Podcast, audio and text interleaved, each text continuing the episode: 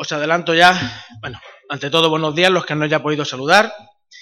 Os adelanto ya que hoy mmm, no vamos a poder eh, terminar de ver lo que Dios tiene para nosotros en la lectura que ha hecho Manolo, porque es, la conclusión de, el, del texto de Juan, pero eh, a Juan se le antoja, eh, como buen sanluqueño que es, eh, tardar una hora en despedirse.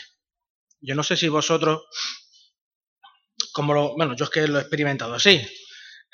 Cuando voy a casa de algún hermano o algún amigo, en el comedor ya decimos, bueno, son las nueve y media, es hora de irse, y media de la noche.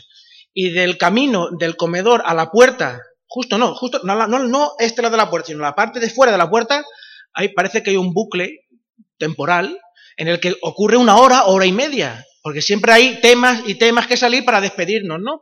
Bueno, que ya me voy. Bueno, ¿y tú acuerdas de...? Y no sé si os ha pasado a vosotros, a mí me pasa, ¿no? Entonces, yo veo a Juan buen sanluqueño, buen, buen tarsiano, en el que, pues, en él se ve pues, las virtudes de la cultura nuestra, ¿no? Que tardamos mucho tiempo en despedirnos. Y porque las despedidas forman parte de nuestra vida. Todos nos, nos podemos acordar de, de personas, sobre todo, claro, de personas, de cosas incluso. Yo me acuerdo de un coche, eh, Pedro Toledo también se acordará de un coche. ¿No está por aquí Pedro? No, no está. Ah, sí, Pedro también, sí, se acordará de un coche. Yo también me acuerdo de un coche, de mi primer coche. ¿Cuántas cosas no hicimos con ese coche? El Opel Astra, ¿os acordáis del Opel Astra? Los que sois de mi quinta, ¿no? ¿Cuántas cosas hicimos en ese coche? Hubo uno incluso que se subió en el techo y yo qué iba a hacer, si yo no, ¿te acordáis, no? Madre mía, cuántas cosas hicimos en aquel coche. Y las personas también, ¿no? También nos, hemos despedido a lo largo de nuestra historia de personas, ¿no? Y tú dices, uff, tal persona me hubiera gustado. Manolo me ha traído un buen vaso de agua porque sabe que hoy lo voy a necesitar. ¿De cuántas personas no nos habremos despedido? De muchas, ¿no? Pero hay algunas que tú dices, de tal persona, o me hubiera gustado decir, o me hubiera gustado hacer, o yo creo que tenía que haber hecho, o tenía que haber dicho, o al contrario, o me tenía que haber callado, o no tenía que haber dicho, o no tenía que haber hecho, ¿no? Lo cierto es que las despedidas forman parte de, de nosotros. Y parece que no, pero eh, hoy en día, dada eh, que tenemos las redes sociales, el Facebook, el, Twitter, el bueno, todas esas herramientas de la parece que las despedidas ya no son como antes, ¿no? Son un poquito más triviales porque eh, MJ y David nos han dicho adiós, pero claro, tú le mandas un WhatsApp, ¿no? Porque David está en oposición al WhatsApp, ¿no? Pero mm, Twitter no tampoco, ¿eh? Telegram, eso. Por tele, tú le hablas por Telegram y el tío te contesta, ¿no? MJ es más sociable, entonces ya sí está todavía con WhatsApp, pero David no. Entonces las despedidas parece que no son despedidas de verdad, ¿no? No, no terminas de despedirte nunca, siempre estás ahí, al toque de un, mensajito de, del móvil. Sin embargo, mantener una relación profunda en la que la comunicación sea plena y se establezcan puentes, solo se puede hacer cuando tú estás cara a cara. Como mucho, el, la, las redes sociales lo que nos permiten es, mm, nos dan información de lo que la otra persona hace, pero poco más. Los emoticonos, bueno, son lo que son, pero verle la cara a Manolo, a María, a Antonio, a Cari, no es lo mismo que Cari me mande un emoticono diciéndome que está triste, me pone el muñequito con las lágrimas. No es lo mismo, ¿no? Por ejemplo, por un poner. El cine recoge también muy bien esto de las despedidas. Hay despedidas memorables en el cine. Eh, ¿Os acordáis? Eh, he traído, bueno, yo me acuerdo de, algunas películas y otras que he buscado por internet, porque internet es muy útil para estas cosas. Y yo vi la, la, la, película de la lista de Schindler. ¿Quién ha visto la película de la lista de Schindler? Todo el mundo. ¿La lista de Schindler? ¿Tú te acuerdas, Esther? Bueno, pues la lista de Schindler es un hombre que tiene una empresa o un alemán que tiene una empresa y a través de la empresa decide salvar a judíos que lo están matando. ¿Te suena la peli? ¿No te suena? ¿Sí? Vale.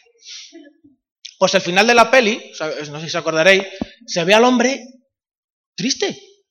Se ve al hombre triste. O sea, contento pero triste. Contento por la cantidad de vidas que había salvado, pero triste por la cantidad de personas, o sea, por las cosas que no había hecho por la cantidad de personas que podía haber salvado y no salvó. Es de esta película de 1993. ¿Os acordáis de la película de Toy Story 3? Sí, yo la he visto. Que todos los que tengan niños la hayan visto, me imagino. Toy Story 3. Manolo, tú, no la, tú la viste sin niño. tienes un niño en tu interior. Muy bien, Manolo. Muy bien. ¿Os acordáis? La escena final es cuando Andy, ya, ya, no es un niño, ya está mayor, se va a la universidad y no sabe qué hacer con los juguetes. Y se los deja a una niña que se llama mm, Bonnie, le deja los juguetes y, Bonnie se convierte en la, nueva en la nueva dueña de Woody y la compañía, ¿no? De Buzz Lightyear y el cerdito, no me acuerdo de su nombre, etcétera, ¿no? Esta película eh, en, ese final nos muestra lo importante que es el paso de la niñez a la adultez y cómo hay cosas en las que uno renuncia y que esa renuncia es un legado que deja a otras generaciones para que esas generaciones puedan crecer, ¿no? Y puedan experimentar lo, lo importante que es el dejar el legado de uno a otro y no olvidarte del pasado, pero gracias al pasado eres lo que eres hoy, ¿no? Hay otra película que se llama Boyhood, yo no la he visto. Boyhood es de Richard Linklater del 2014. Y esta película eh, habla de un chico que se llama Mason, que cuando se despide de su madre Olivia y se va a la universidad, pues deja a su madre, ¿no? Y habla de, y el, final de la película habla de una despedida. Evidentemente la despedida de la madre con respecto al hijo que se va a la universidad, pero también de cómo la madre despide la etapa de su vida en el que su hijo era el centro de su vida. Ahora ya le dice a Dios a ser mamá. Bueno, no a ser mamá, porque sigue siendo mamá, pero ya no tiene, ya, ya no le, no le pone la, eh, ya no le hace la comida, no le lava la ropa, etcétera, etcétera, etcétera, ¿no? Y esta película habla de cómo afrontar las despedidas sabiendo que lo mejor es dejar que los niños se vayan y afrontar nosotros nuestro presente y nuestro futuro. ¿no? Para los más veteranos, ¿os acordáis de Casablanca? Yo no la he visto, ¿eh? Por eso digo los más veteranos porque yo no la he visto. Sonia, ¿tú eres veterana? Madre mía. Pues eh, la, escena en la que Rick deja que su amor, Ilsa, se vuelva con su marido a Lisboa para así llegar a los Estados Unidos. Y la mujer, pues finalmente no se queda con su amante, que es Humphrey Bogart, porque Humphrey le dice una frase, eh, le dice que si se, queda, si se quedase con él se arrepentiría. Tal vez no hoy, tal vez no mañana, pero pronto, y para el resto de tus días te arrepentirás de quedarte conmigo.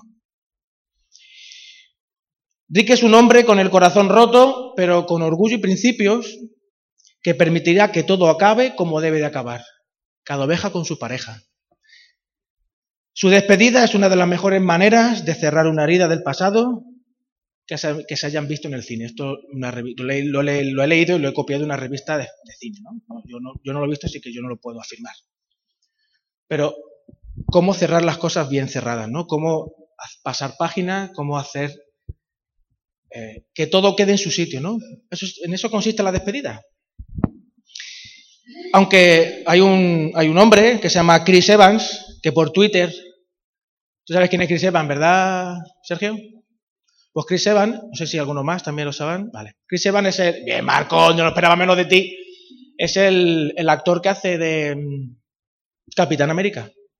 Pues este hombre se ha despedido de Capitán América, en Los Vengadores 4, si no me equivoco, por Twitter y la ha liado parda. Allí la gente ha empezado a decir que es un spoiler, que va a final muere el Capitán América, que no sé qué, y el hombre ha dicho, ha tenido que salir y decir, bueno, no, tranquilos, que, que no puedo decir ni que sí ni que no.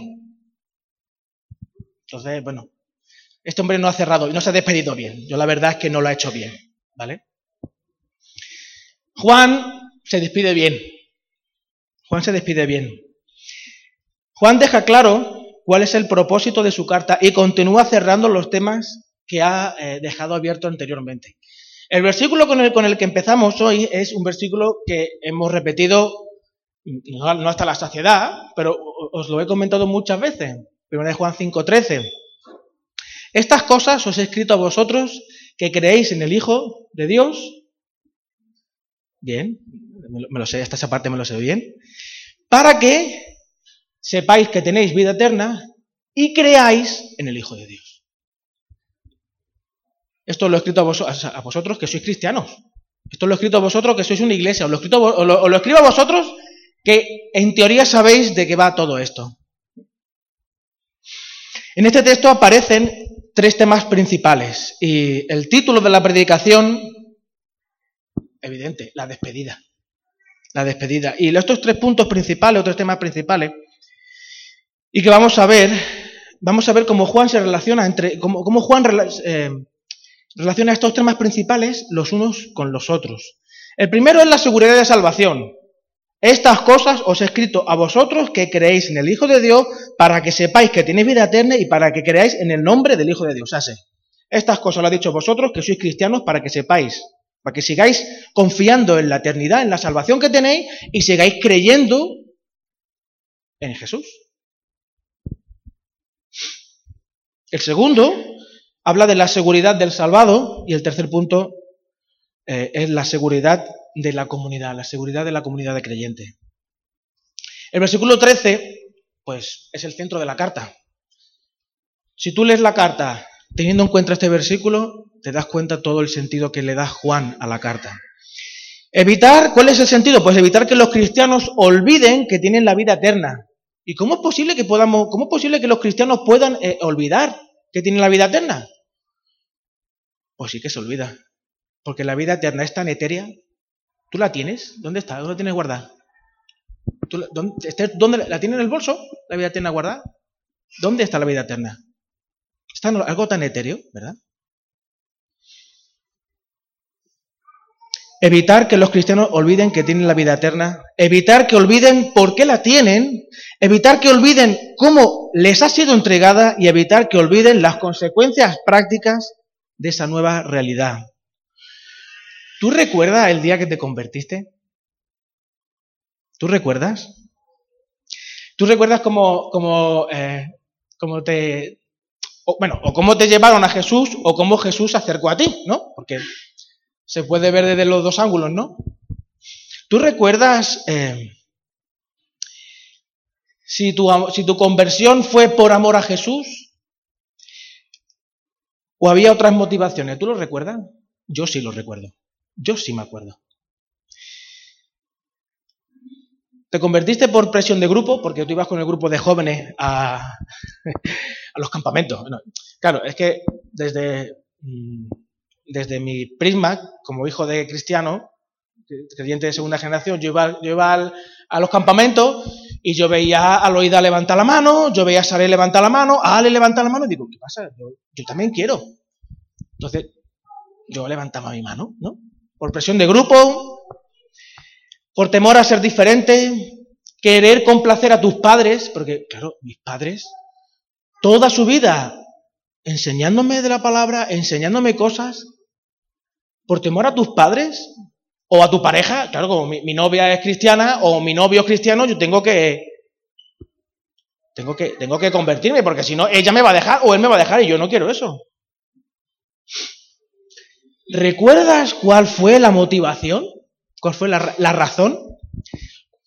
Rectifico. ¿Cuál fue la razón y cuál fue la motivación, las emociones que te llevaron a convertirte? ¿Te acuerdas? Yo sí me acuerdo. Y yo estaba, yo estaba aquí en San Lucas, era un niño pequeño, niño pequeño. Bueno, comparado con ahora, lógicamente. Eh, creo yo que tenía 6, 7 años, vacaciones, en, el, en el, lo que es ahora el salón de jóvenes de Tata, estaba el tío Pepe predicando, y me di cuenta que mis padres iban al cielo y yo no. Y digo, yo también quiero ir. Me voy a quedar sin mis padres, no puede ser. Digamos que ahí empezó. No sé si me convertí, porque yo creo que mi conversión fue en dos pasos, no como Pablo que fue de una y a saco, ¿no? Mi conversión fue en dos pasos. Ahí digamos que mi corazón se abrió a, la eternidad, a lo eterno, a Dios, a lo que es el Señor. Y luego en un campamento, en Denia, tuve claramente convicción de pecado, de que había ofendido a Dios, con ocho años. Y luego he tenido mis más, mis menos, todos sabéis quién soy. ¿Vale? he tenido mis más y mis menos, mis buenos tiempos y mis malos tiempos, pero yo recuerdo esas dos ocasiones como momentos de estar con el Señor, ¿no? Y yo decía, ostras, yo quiero estar con mis papás y tener convicción de pecado. ¿Cuáles fueron las motivaciones que te llevaron a convertirte? ¿Cuáles fueron?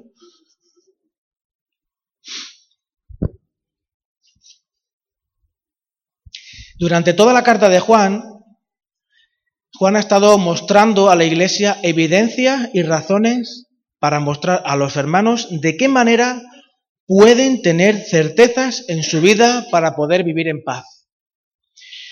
Juan quiere evitar, como hemos visto, que los hermanos vivan en una mentira, que se dejen llevar por falsos maestros y, er-, erróneas filosofías que solo buscan menospreciar y destruir la obra de Cristo.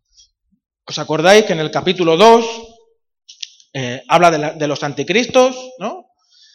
de las filosofías que estaban presentes, de lo que estaban enseñando, de que Jesús realmente no era el Cristo, capítulo 4, de que realmente mm, Jesús es un maestro más, una buena persona más, un buen maestro que abre tu interior para sacar de ti lo mejor que hay dentro de ti. Esa luz que ilumina a todo hombre, ¿os acordáis de todo eso? En las tentaciones que Jesús experimentó en el desierto, el objetivo central de Satanás era evitar que Jesús fuese crucificado, porque Satanás le ofreció todo lo que se supone que Jesús iba a conseguir en la cruz. Poder sobre todas las naciones, por eso le dice, eh, si me postras y, me adorares, tendrás eh, poder sobre todo esto, sobre todas las naciones, el ejército los ejércitos que aparecen, ¿os acordáis? Habría, que leerlo.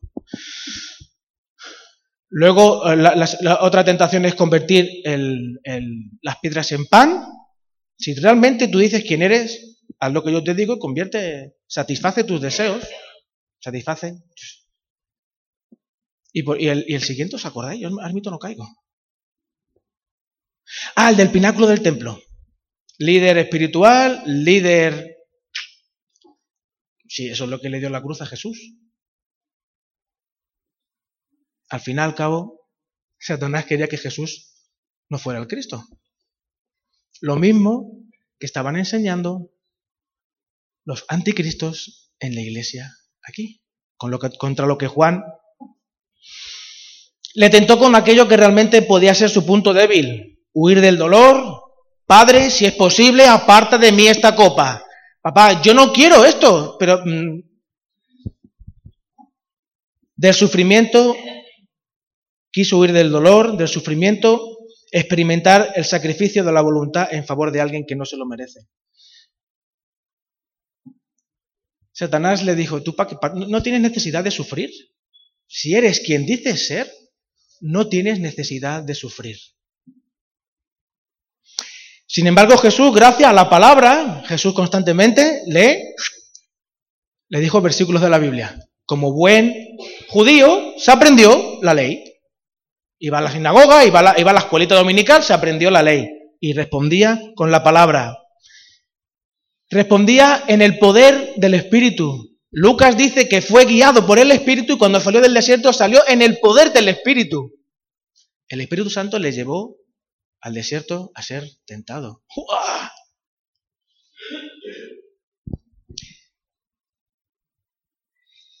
Y a su intimidad con el Padre.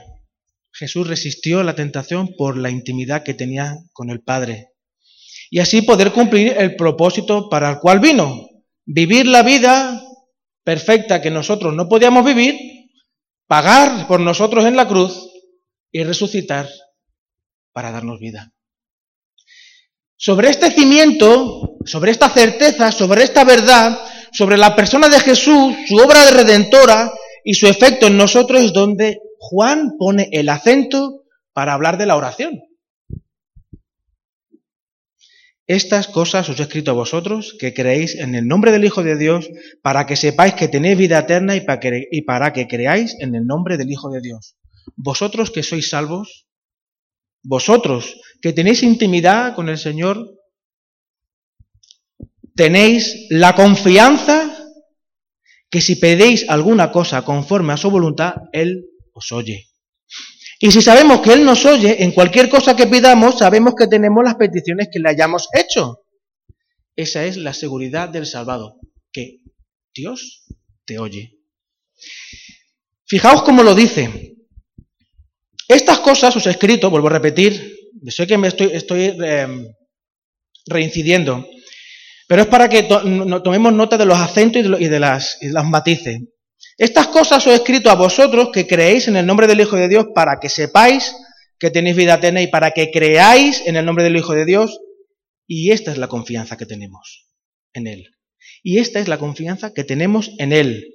Que si pedimos alguna cosa a su, voluntad, conforme a su voluntad, Él nos oye. La confianza, que, la confianza de la que habla Juan se fundamenta en la obra redentora de Jesús y en la nueva vida que tenemos por su gracia y en la vida eterna que heredamos en el momento que aceptamos y entendemos solo por fe en Jesús. ¿En quién es Jesús? No en la idea que tú tengas de Jesús. Porque os acordáis que eh, constantemente Juan interroga a la iglesia, ¿quién es Jesús para ti? Jesús es el Cristo, Jesús, ah, dice, Jesús es el Cristo, capítulo 3, Jesús es el Cristo, pero eso de que sea el Cristo, ¿qué significa para ti? ¿Realmente Jesús es tu todo? Yo estaba ahí tocando y me... Señor, ¿realmente tú eres todo para mí? ¿Realmente mm, mm, desaparece, desaparece eh, mi mujer, mis niños, me quedo, me quedo tirado en la calle y aún así yo sigo afirmando que tú eres todo para mí, Señor.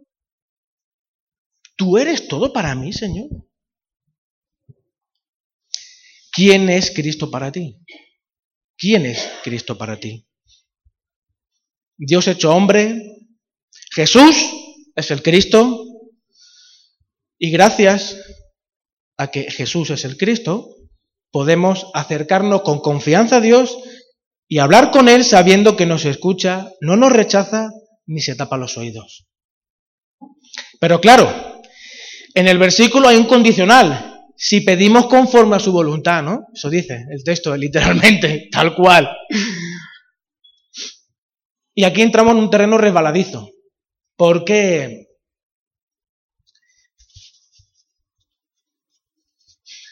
¿cuál es la voluntad de Dios? Se han escrito toneladas de papel. ¿Cuál es la voluntad de Dios?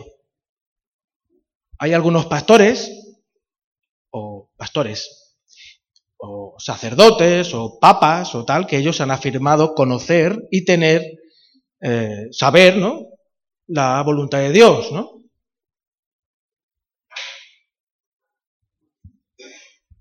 ¿Cómo sabemos la voluntad de Dios? ¿Tú, tú lo tienes claro? ¿Vamos pidiendo dos cosas hasta que acertamos? Oraciones que yo he hecho, oraciones que yo he escuchado. Señor, eh, te pido por tal cosa, si es tu voluntad cumple no, y si lo no, ¿no? Te ha hecho así un poco un frío, ¿no? Pero esas son las palabras. Señor, te pedimos esto y si es tu voluntad, bien, y si no, pues me aguantaré.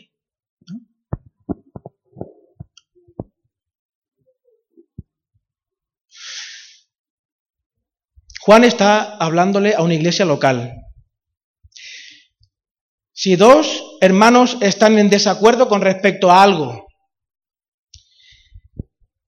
y ambos oran por la situación.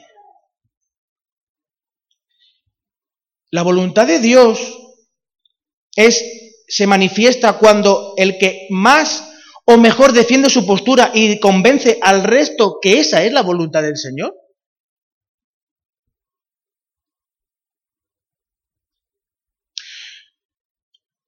¿Cómo se sabe la voluntad del Señor? No todos los creyentes que están en conflicto, pasando en dificultad, o esperan que la voluntad de Dios sea lo que ellos desean, esperan, anhelan o temen, o que Dios les quite aquello que ellos temen. A veces luchamos con ideas prefijadas de la oración y es posible que nunca lo dijeras como yo lo voy a decir.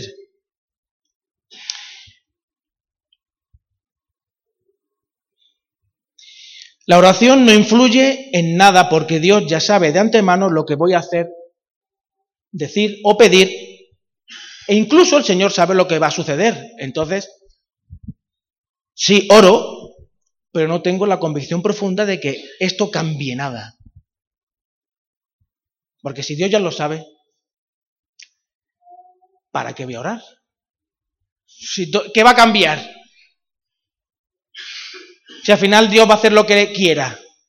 Y decirlo de otra manera, un poco más brusca.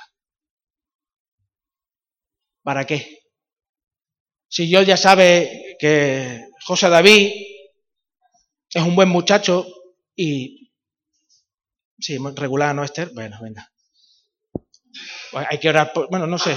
Es buen muchacho, Dios ya sabe lo que tiene que hacer con él. Tú simplemente aguántalo. ¿Vale?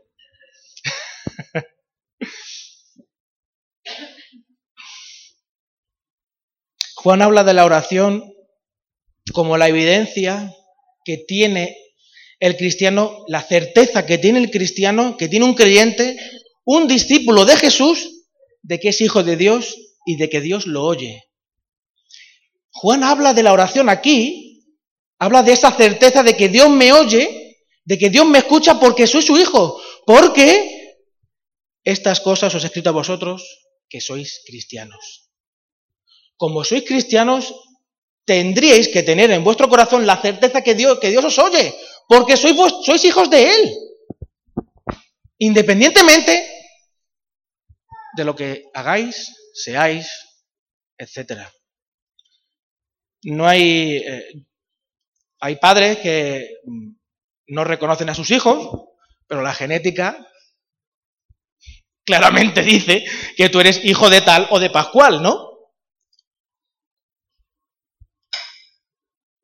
Si tú eres hijo de Dios, tienes el certificado del cielo de que Dios siempre te oye.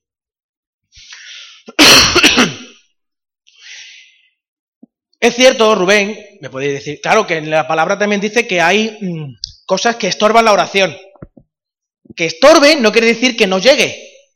También a veces hay momentos en los que yo lo he escuchado, yo mismo lo he sentido, ¿no? Que mi oración no pasa del techo, ¿no? Y, ayer tuve una conversación muy, muy guay. Que muchas veces, hablando de muchas cosas, muchas veces la percepción que uno tiene de la realidad no es la realidad en sí. ¿Me he explicado? ¿Me he explicado? ¿Sí? Que tú creas que tu oración no pasa del techo no quiere decir que como tú eres hijo de Dios, Dios esté ahí, a tu lado, escuchante. Y a veces eso se nos olvida. Y si se nos olvida eso, se nos olvida que tenemos vida eterna y se nos olvida que realmente somos cristianos, somos hijos de Dios. Eh, eh, ¿Recordáis la oración de Jesús ante la tumba de Lázaro? Juan capítulo 11, del 41 en adelante. ¿Os acordáis cómo comienza la oración de Jesús ante la tumba de Lázaro? Yo sé que me oyes yo sé que me oyes. Papá, yo sé que me oyes. Así entras tú en la presencia de Dios. Papá, yo sé que tú me oyes. Entras con esa confianza, con esa seguridad de saber que, papá, yo sé que tú me oyes.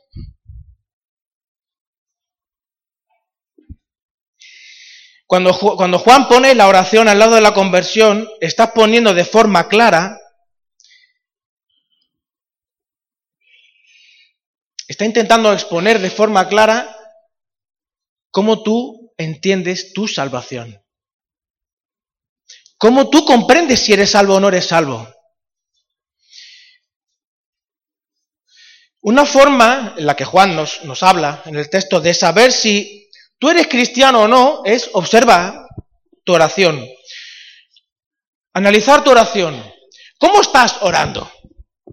Tú cuando oras son como un email que escribes delante del ordenador y envías a un servidor que no sabes si será atendido, leído o escuchado.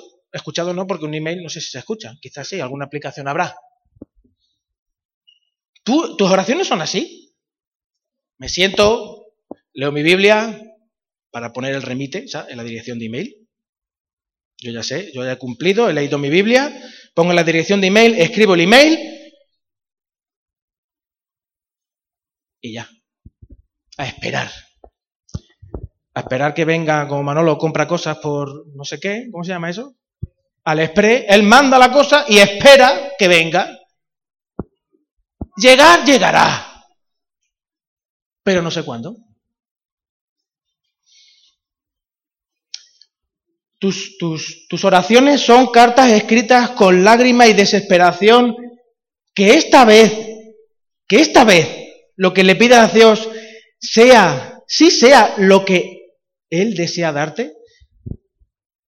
Son cartas que tú escribes delante de tu cama, delante de donde tú quieras.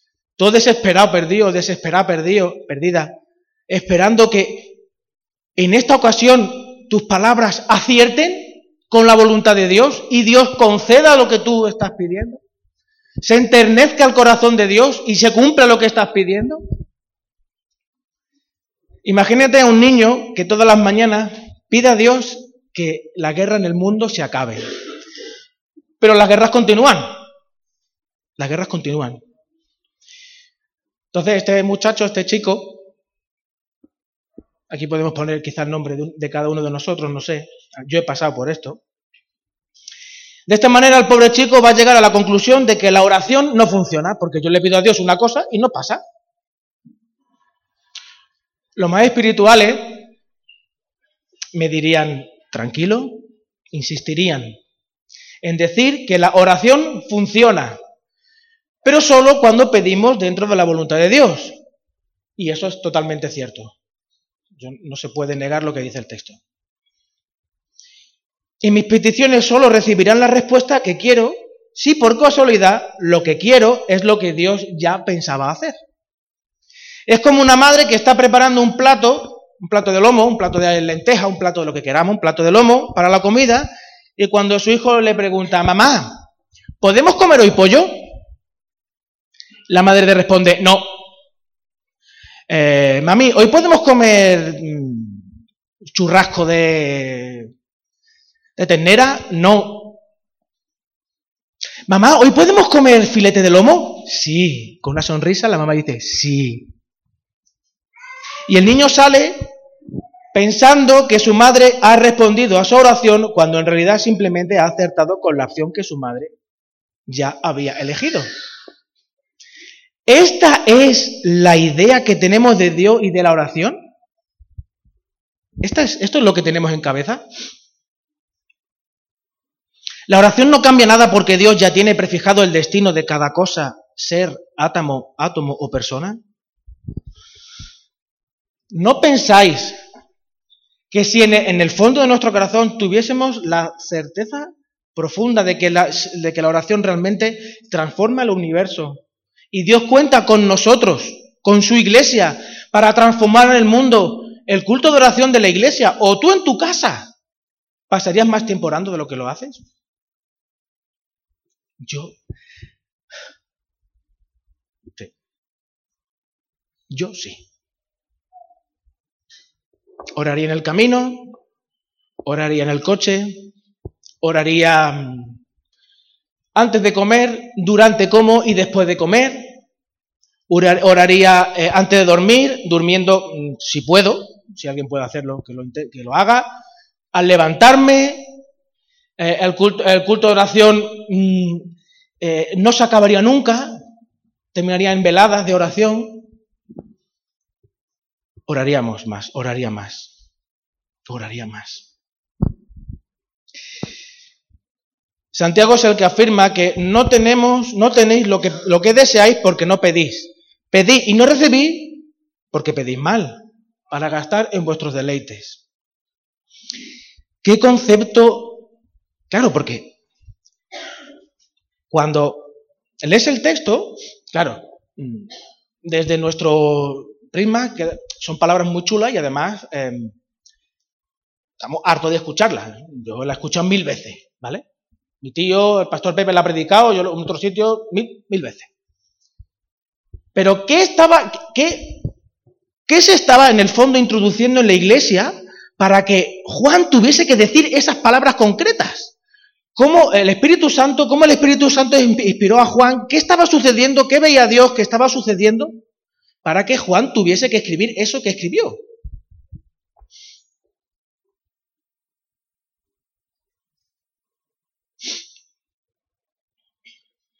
De una forma muy clara, se estaba introduciendo en la iglesia que realmente Jesús no era Dios. Que se decía, que se podía decir de boquilla, sí. Que los maestros gnósticos, en aquel momento, pues decían, que Dios te bendiga. Eh, hasta mañana si Dios quiere. Eh, en el nombre de Jesús, amén. Pero no estaban enseñando que Jesús realmente era Dios. No estaban viviendo que Jesús era el Cristo.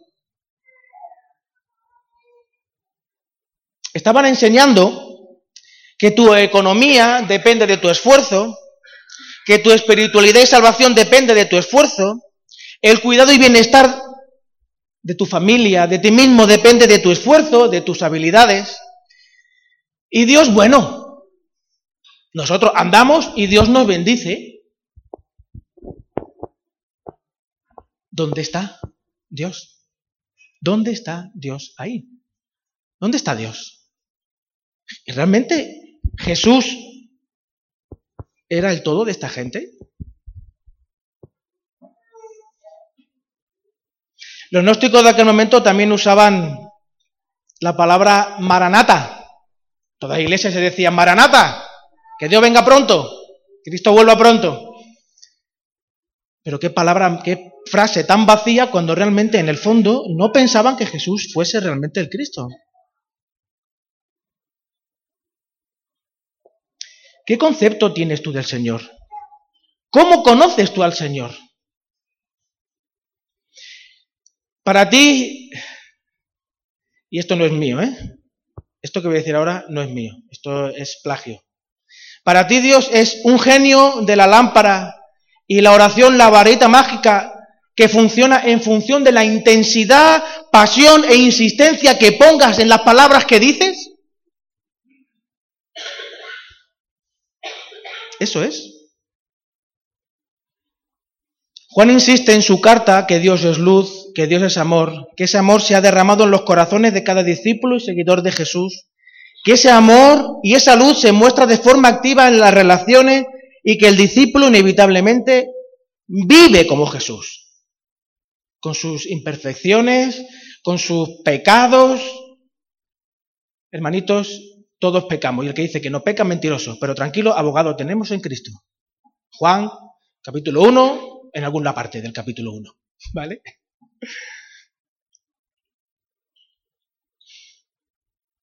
Al que es discípulo de Jesús, el que es realmente cristiano, le sale, le brota. Yo recuerdo que cuando era niño yo me ponía, eh, mi padre como trabajaba en el camión, yo me ponía un mono de mi padre, un, mono, que se llama mono, no es que no sé, un pet, mono, ¿no? Mono. Un mono de mi padre y con caja de cartón y eso me hacía un camión. Porque yo quería ser como mi papá. Yo no sé vosotros. O como vuestra mamá, ¿no? No que sé, cada uno tiene su... Yo quería... Me salía a ser como mi papá, es que mi papá era la caña. Es que mi papá es lo mejor, mi papá lo arregla todo, todo y todo. ¿Os acordáis de ese anuncio? ¿Quién es Jesús para ti? Lo arregla todo, todo y todo.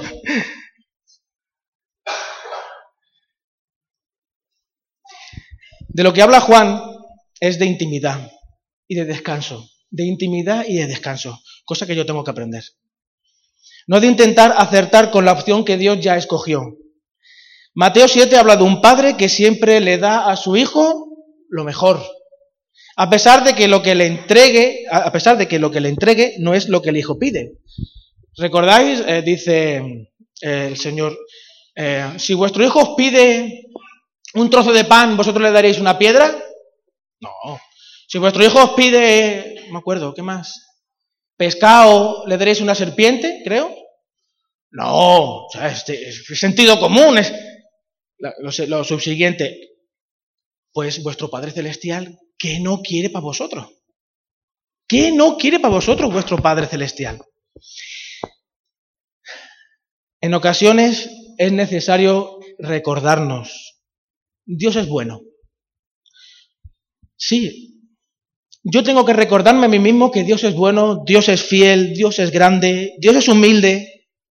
Ya lo dijo Jesús, sed como yo, manso y humilde. Dios manso. Eso, rompe, rompe con los esquemas de cerebro. Un Dios manso y humilde, es al contrario, Dios es... ¿O no? Dios es grande, es humilde, Dios es Jesús de Nazaret y Jesús de Nazaret es el Cristo. Necesitamos todos los días predicarnos el Evangelio. Necesitamos todos los días recordarnos, sí, recordarnos que Dios existe. Sí, recordarnos que yo lo necesito, yo, yo, yo, lo necesito, yo no sé vosotros, pero yo lo necesito. Yo necesito recordarme que Dios existe, que Dios es bueno, que Dios es fiel, que Dios es grande, y aquí podemos dar mil eh, atributos ¿no? de Dios. Por eso, mis hermanos, no perdamos la oportunidad constantemente de acercarnos a Él. A él. Que te sientes mal, acércate al Señor. Que te ves como una piltrafa, acércate al Señor. Que tú crees que el Señor no te va a coger, acércate al Señor. Con temor, con vergüenza, acércate al Señor. No te preocupes. El Señor te va a abrazar tal y como tú eres y no te va a dejar tal y como eres. Te va a hacer cada vez más como al Señor.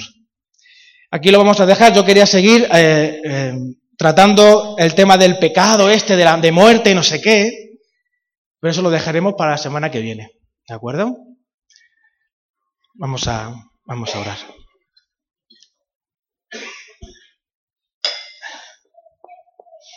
Señor,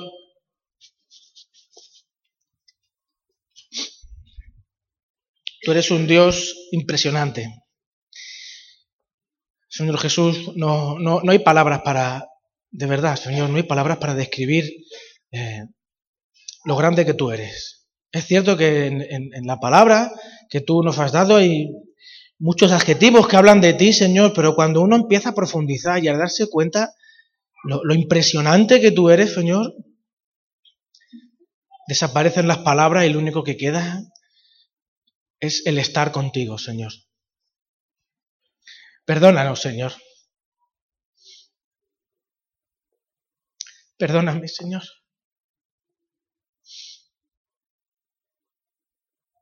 Tú sabes que... Tú sabes, Señor, sí, tú lo sabes.